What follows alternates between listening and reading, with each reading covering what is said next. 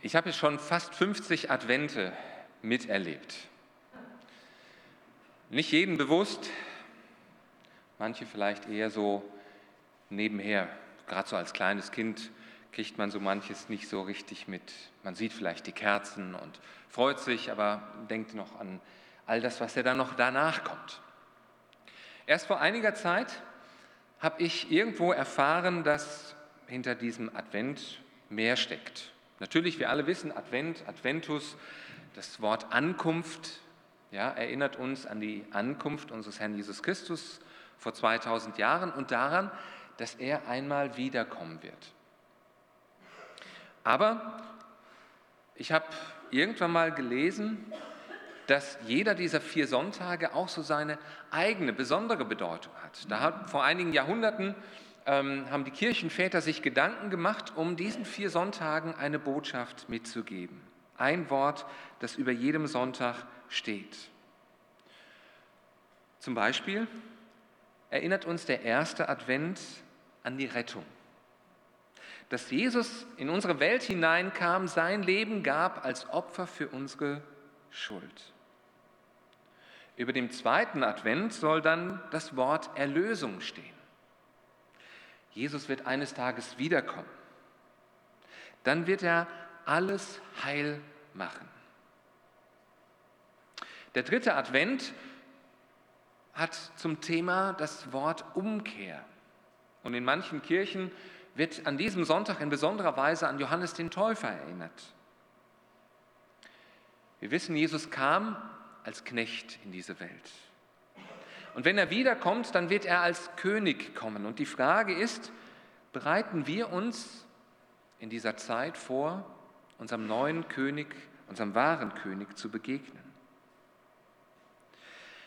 Der vierte Advent soll dann von der Freude sprechen.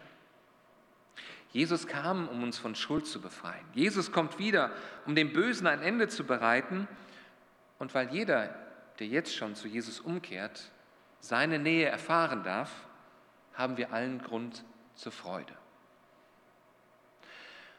Und diese Botschaft der vier Adventssonntage, Rettung, Erlösung, Umkehr und Freude, begegnet uns in dem Bibeltext, den ich für die Predigt heute ausgesucht habe. Ihr findet ihn auf diesen Blättern, die ich ausgelegt habe, auch ausgedruckt. Titus Kapitel 2, die Verse 11 bis 14. Und ähm, Ihr dürft es auch hier vorne mitlesen. Da schreibt Paulus an Titus, denn in Christus ist Gottes Gnade sichtbar geworden, die Gnade, die allen Menschen Rettung bringt. Sie erzieht uns dazu, uns von aller Gottlosigkeit und von den Begierden dieser Welt abzuwenden und, solange wir noch hier auf der Erde sind, verantwortungsbewusst zu handeln, uns nach Gottes Willen zu richten und so zu leben, dass Gott geehrt wird. Seine Gnade führt auch dazu, dass wir voll Sehnsucht auf die Erfüllung der Hoffnung warten, die unser höchstes Glück bedeutet. Die Erscheinen, das Erscheinen unseres großen Gottes und Retters Jesus Christus in seiner ganzen Herrlichkeit.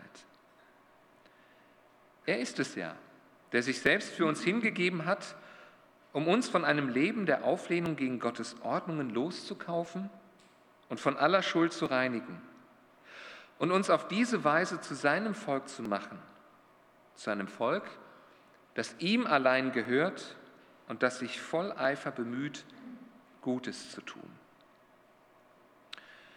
Übrigens im griechischen Urtext ist dieser Abschnitt ein Satz, ohne Punkt und Komma im Griechischen. Paulus war so begeistert von dieser Botschaft, dass er einfach nicht anders konnte, als in einem durch davon zu reden, ohne Punkt und Komma.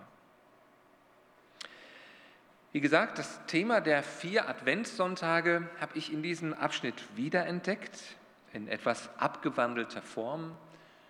Er kam, er kommt wieder und er ist jetzt der auch bei uns ist, dass wir Grund zur Freude haben. Und diese drei Gedanken, er kam, er kommt wieder und er ist jetzt mit uns, die möchte ich mit uns im Laufe der Predigt nochmal ganz klarer und deutlicher herausarbeiten. Das Erste, Jesus kam. Im Luthertext beginnt dieser Abschnitt mit so ganz vertrauten Worten. Da heißt es, denn es ist erschienen die heilsame Gnade Gottes allen Menschen. Es gibt da so ein schönes Weihnachtslied. Darin ist erschienen die Liebe Gottes unter uns. Aber mich haben diese Verse oder dieser Vers auch an einen anderen Text erinnert, der uns auch vertraut ist, und zwar die Botschaft der Engel. Da hat der Engel gesagt den Hirten, siehe, ich verkünde euch große Freude, die allem Volk widerfahren wird, denn euch ist heute der Heiland geboren, welcher ist Christus.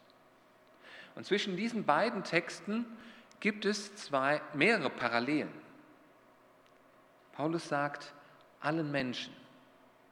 Der Engel sagt, allem Volk. Bei Titus steht etwas von der heilsamen Gnade und bei Lukas etwas vom Heiland. Paulus schreibt, es ist etwas erschienen und der Engel sagt, es wurde jemand geboren. Man könnte so fast sagen, dass dieser Text aus Titus 2 wie so eine Kurzversion der Weihnachtsgeschichte klingt, wo sich Paulus auf das Wesentliche konzentriert. Und das ist gar nicht mal so schlecht. Denn in unserer heutigen Zeit da denken die Menschen viel über Ochs und Esel nach, über die Hirten, den Stall, die Engel. Und sie bleiben bei diesen Äußerlichkeiten und gerade die Äußerlichkeiten verstellen den Blick auf das, worauf es in Wahrheit ankommt. Und die eigentliche Botschaft, den Kern der Weihnacht, den kennen nur noch die wenigsten. Und so fasst Paulus das in wenige Worte zusammen, worum es eigentlich bei Advent geht, bei Weihnachten geht. Da heißt es in Titus 2, Vers 11 noch einmal, denn in Christus ist Gottes rettende Gnade allen Menschen erschienen.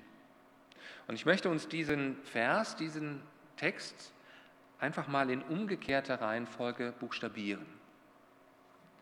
Da heißt es, Gottes rettende Gnade ist erschienen. Und im Griechischen steht hier das Wort Epiphaneo. Und Epiphaneo bedeutet, dass etwas Neues, etwas noch nie Dagewesenes auftritt. Wenn ich morgens zum Frühstück erscheine, dann ist das Alltag, dann ist das nichts Besonderes. Das ist kein Epiphaneo. Oder wenn zum Beispiel ein neuer Film im Kino erscheint oder auf den Markt kommt, dann spricht man zwar auch von einer Neuerscheinung, und meist haben die Fans lange darauf gewartet. Irgendwelche Trailer haben schon einen Vorgeschmack geschenkt. Mit Spannung geht man dann in die Filmvorführung. Aber trotz aller Begeisterung, wenn man diesen Film sich anschaut, es ist doch nur ein Film, wie jeder andere. Das ist vielleicht der neue Teil einer neuen Geschichte. Das sind vielleicht neuartige Effekte, aber es ist nichts, was wirklich völlig neu und noch nie so da gewesen ist. Aber als Gott Mensch wurde, da war das etwas völlig Neues, Einmaliges. Das hat es weder vorher noch nachher so, nachher so gegeben. Es ist einzigartig, einmalig. Das hat keiner vorher so gekannt. Da ist etwas erschienen, ans Licht gekommen. Epiphaneo. Paulus spricht dann weiter davon, Gottes Gnade ist erschienen allen Menschen. Er spricht im Brief zwar eine bestimmte Personengruppe an, aber hier spricht er von allen Menschen. Also Gottes Gnade ist nicht nur für Menschen, die sich in besonderer Weise ausgezeichnet haben, auch nicht für eine bestimmte Rasse und Kultur, nicht nur für eine bestimmte soziale Schicht. Gottes Gnade reicht auch nicht nur für eine bestimmte Menge Menschen, für so eine Art Kontingent. Und Gottes Gnade ist eben auch nicht der Schatz einer Kirche oder einer bestimmten Denomination, die sozusagen aus diesem Schatz verteilen darf. Nein, Paulus sagt, Gottes Gnade ist erschienen allen Menschen. Als Gott Mensch wurde, da hat er alle Menschen zu allen Zeiten im Blick. Sein Rettungseinsatz galt, galt allen. Und die Menge von Gottes Gnade reicht aus oder würde ausreichen für alle Menschen. Und deshalb schreibt Paulus an anderer Stelle dem Timotheus, Gott, unser Heiland, will, dass allen Menschen geholfen werde und sie zur Erkenntnis der Wahrheit kommen. Gottes rettende Gnade ist also auch für die, die es vielleicht gerade so schwer haben oder mit denen wir es vielleicht gerade auch so schwer haben. Menschen aus unserer Familie, Menschen aus der Nachbarschaft, von der Arbeit, Menschen aus der Gemeinde. Auch für sie gilt Gottes Gnade. Gottes Gnade gilt eben auch den vielen Namenlosen, denen wir auf der Straße begegnen. Gott bietet seine Gnade eben auch denen an, denen wir vielleicht heute Nachmittag einen Kalender, ein neues Testament anbieten. Und Gottes Gnade reicht auch für dich aus, auch wenn du vielleicht gerade daran zweifelst. Gottes Gnade wurde Mensch in Jesus. Und Jesus allein reicht aus, diese Gnade allein reicht aus, um Menschen zu retten. Die Frage ist, wie stehst du jetzt zu dieser Gnade? Denn Gnade bekommt man nicht einfach so übergestülpt, auch in der Justiz, in der Rechtsprechung wirst du nicht einfach so begnadigt. Du musst um diese Gnade bitten. Nimmst du sie entgegen oder meinst du, ohne Gnade klarzukommen? Ich erinnere mich an einen Mann, mit dem ich mal im Gespräch war, der gesagt hat, ich brauche keinen Fürsprecher. Ich will das alleine schaffen. Und er war überzeugt, dass er das irgendwo hinbekommt. Die Frage ist, lieferst du dich dieser Gnade aus? Oder weißt du die rettende Hand der Gnade von dir? Du musst dich entscheiden. Wie gesagt, es ist Gottes rettende Gnade, die allen Menschen erschienen ist. Und in Titus 2, Vers 14 wird uns deutlich, wovon uns die Gnade retten soll. Da heißt es, um uns von einem Leben der Auflehnung gegen Gottes Ordnungen loszukaufen und von aller Schuld zu reinigen. Nun, wenn wir ehrlich sind, aus unserer menschlichen Perspektive heraus gibt es andere Probleme. Haben wir andere Baustellen, wo wir Rettung, wo wir Hilfe bräuchten? Vielleicht sagst du, das ist mein Umzug, da brauche ich gerade eher Hilfe oder Krankheit, das Altern, Schwäche, der Tod.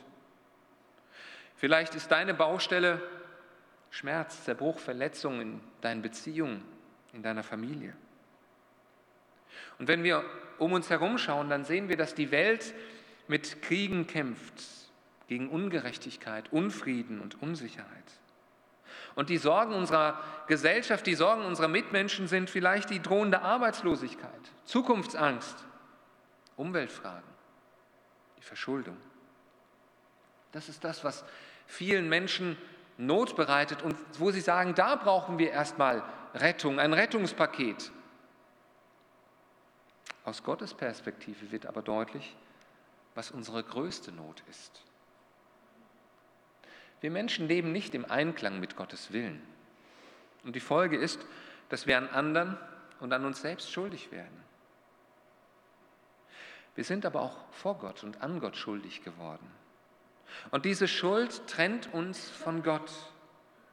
Und würde diese Schuld weiter an uns haften, dann wären wir auf ewig verloren. Das ist unsere größte Not. Das ist die größte Baustelle in unserem Leben. Und hier wird deutlich, dass Weihnachten, Advent eigentlich eine sehr ernste Angelegenheit ist. Gott kam nicht aus reiner Sentimentalität auf unsere Erde. Aber Gott kam in Jesus zu uns. Der Apostel Paulus schreibt, in Jesus, in Christus ist Gottes rettende Gnade allen Menschen erschienen. Das bedeutet doch, ohne Jesus ist keine Rettung möglich. Aber wie viele Menschen bezeichnen sich heute als religiös, als gottgläubig? Aber wer nicht wirklich mit Jesus verbunden ist, der läuft am Ziel vorbei. Am Leben vorbei. Aber gerade da, wo Jesus als der Herr und der Retter in dein Leben hineinkommt, da hat Gottes Gnade, da hat Gottes Rettung bereits ihr Werk begonnen, da ist Rettung bereits geschehen. Dieser Vers, Titus 2, Vers 11, der beginnt noch mit so einem einzigen Wort. Da steht denn. Denn in Christus ist Gottes rettende Gnade allen Menschen erschienen. Dann könnte man sagen, das ist doch einfach nur so ein kleines Wörtchen. Aber mit diesem Wort bezieht sich Paulus auf das, was er vorher geschrieben hat. Vorher hatte er Anweisungen gegeben an verschiedene Personen und Personengruppen, an Alte und Junge, an Männer und Frauen, an Arbeitgeber und Arbeitnehmer. Er hatte ihnen geschrieben, wie sie, sich im, Alltag verhalten sollten. Er hat gesagt, wie Glaube konkret aussehen soll. Er hat sie herausgefordert. Herausgefordert, so wie wir auch im Alltag sind. Und vielleicht merken wir, da sind wir manchmal gefordert und manchmal vielleicht sogar überfordert, dass Glaube konkret wird in unserem Alltag. Vielleicht hast du das Gefühl, dass dein Leben als Christ sich gar nicht so groß von dem Leben der anderen unterscheidet. Oder du blickst zurück auf dein Leben als Christ und du hast den Eindruck, na, so viel verändert hat sich in meinem Leben in den letzten Jahren auch nicht. Und vielleicht denkst du sogar jetzt, dass du irgendwie in Gottes Augen ein hoffnungsloser Fall bist. Vielleicht ist das deine Not. Vielleicht ist deine Not noch viel, viel größer. Und genau da hinein schreibt Paulus jetzt, denn, darum, deshalb, ganz gleich wie finster, wie schwierig, wie dunkel es gerade in, um dich ist oder in dir steckt. Gerade deshalb, gerade darum ist Gottes heilsame Gnade allen erschienen und sie ist auch dir erschienen. Jesus, er kam in deine, in diese Welt. Das ist die Botschaft des ersten Advent. Doch nun kommt die Botschaft des zweiten Advent. Zweitens, Jesus, er kommt wieder. Da schreibt Paulus in Titus 2, Vers 13 weiter. Seine Gnade führt auch dazu, dass wir voll Sehnsucht auf die Erfüllung der Hoffnung warten, die unser größtes Glück bedeuten. Das Erscheinen unseres großen Gottes und Retters, Jesus Christus in seiner ganzen Herrlichkeit. Mal ganz offen gefragt, was steht in diesem Jahr auf deinem Wunschzettel? Vielleicht hast du ja einen. Vielleicht nicht geschrieben, aber innerlich. Vielleicht wünschst du dir Gesundheit oder Kraft. Vielleicht wünschst du dir Durchhaltevermögen. Du wünschst dir Zeit. Vielleicht sehnst du dich nach Frieden, nach Ordnung im Chaos deines Lebens. Oder du wünschst dir einen Halt, du wünschst dir Sicherheit, du wünschst dir etwas, was die Lehre in deinem Leben ausfüllt. Vielleicht hast du auch noch ganz andere Wünsche. Aber mal ganz ehrlich, wäre dir als erstes eingefallen, dass die Wiederkunft von Jesus dein größtes Glück bedeuten? Dass dies dein größter Wunsch ist? Natürlich, als guter Christ wissen wir, dass Jesus eines Tages wiederkommt. Und wir wissen auch, dass wenn er kommt, dass er dann alles neu machen wird. Dann wird alles gut werden. Und natürlich, irgendwie freuen wir uns darauf. Aber verbinden wir damit nicht auch so etwas wie Furcht bei dem Gedanken, dass Jesus wiederkommt? Natürlich so in schwierigen Zeiten da sehnen wir uns danach, dass Jesus kommt und dem Schweren ein Ende bereitet.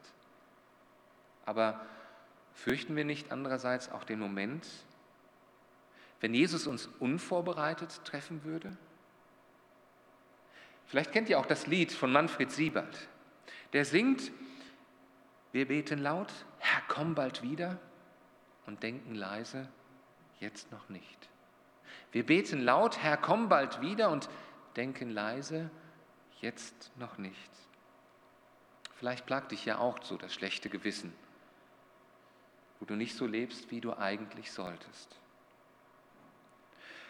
Und tatsächlich, rein menschlich betrachtet, kann uns diese Wiederkehr von Jesus nur erschrecken. Denn wir Menschen sind Sünder. Und selbst als Christen versagen wir. Wir häufen Schuld an und werden schuldig an Gott, wir werden schuldig an unseren Mitmenschen. Wir stehen mit leeren Händen da, wir haben nichts, was wir Gott vorbringen können. Wenn wir nur auf uns sehen, dann kann diese Rückkehr von Jesus schon erschreckend sein. Und vielleicht verstehen wir jetzt, warum Paulus hier schreibt, seine Gnade führt dazu, dass das Erscheinen unseres großen Retters, Jesus Christus in seiner ganzen Herrlichkeit, unser größtes Glück bedeuten. Begreift ihr? Es ist seine Gnade, die rettet, die erlöst, die reinigt, die heilsam ist. Aber es ist eben auch seine Gnade, dass wir uns auf die Wiederkunft von Jesus freuen dürfen. Paulus verwendet in diesem Text, in diesem Vers noch einmal das Wort erscheinen. Wie gesagt, als Gott in Jesus Mensch wurde, als er erschien, da war das etwas völlig Neues. Und wenn Jesus eines Tages als König wiederkommt, seine Herrlichkeit, in Stärke, in Macht, dann wird auch das etwas sein, was unvergleichlich ist, was noch nie da gewesen ist. Und dieses Erscheinen von Jesus, das soll auch jetzt dir Mut machen, dich trösten. Das ist keine billige Jenseitsvertröstung, sondern das ist eine reale Zukunftshoffnung, weil Jesus kommt brauchen wir über die jetzigen Umstände in unserem Leben nicht verzweifeln. Weil Jesus kommt, dürfen wir Verantwortung für diese Welt übernehmen, für die, diese Generation, für die nächste. Aber wir müssen uns auch nicht in Versuchen verzetteln, hier eine bessere Welt zu schaffen. Und weil Jesus kommt, brauchen wir nicht versuchen, alles Glück, alle Erfüllung in dieser Welt zu suchen. Denn wir dürfen wissen, das Beste kommt noch.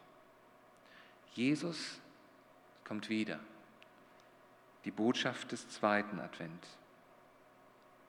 Und noch ein dritter, ein letzter Gedanke, der uns hier im Text begegnet. Jesus ist der, der mit uns ist. Und das verändert unser Leben. Jesus ist noch nicht wiedergekommen. Wir warten noch auf sein zweites Kommen. Und auch Paulus lebte in dieser Erwartung, in dieser Zwischenzeit zwischen seinem ersten und seinem zweiten Kommen. Und Paulus schreibt jetzt in Vers 12, wie wir bis dahin leben sollen.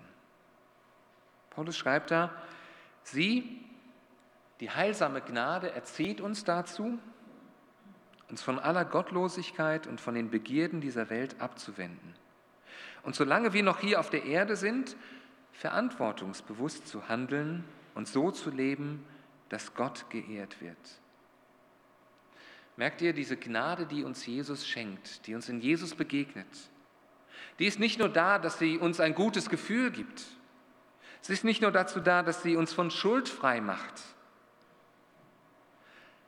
Gottes Gnade bereitet uns auch nicht nur darauf vor, dass wir mit Freude Jesus erwarten können, sondern Gottes Gnade zielt auf Veränderung in unserem Leben. Advent ist also nicht ein untätiges Warten, sondern es soll ein aktives Warten sein. Man nennt den dritten Advent ja auch den Herzensadvent. Und wenn der zweite Advent vom wiederkommenden König spricht, dann stellt sich uns heute die Frage, wer ist denn dein König? Ist es Jesus, der in dir regiert? Oder regierst du selbst? Lässt du dich vielleicht beherrschen von Sorgen, Geld, von Freunden, von der Welt? Oder bestimmen andere Dinge, Lebensmuster dein Leben? Ich hatte vorhin gesagt, der dritte Advent ruft uns zur Umkehr. Und man erinnert sich dann in manchen Kirchen in besonderer Weise an Johannes dem Täufer. Und seine Botschaft war, kehrt um von euren alten Wegen und wendet euch wieder ganz Gott hin. Statt eigene Wege zu gehen und an Sünde festzuhalten, sollen wir Gottes Willen suchen und ihm nachfolgen. Und interessant ist jetzt hier, was Paulus von der Gnade schreibt. Die Gnade, sie soll uns erziehen. Die Gnade soll umgestalten. Die Gnade soll zur Umkehr rufen. Ist das nicht seltsam?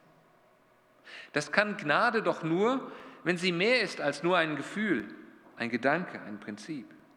Wenn sie eine Person ist.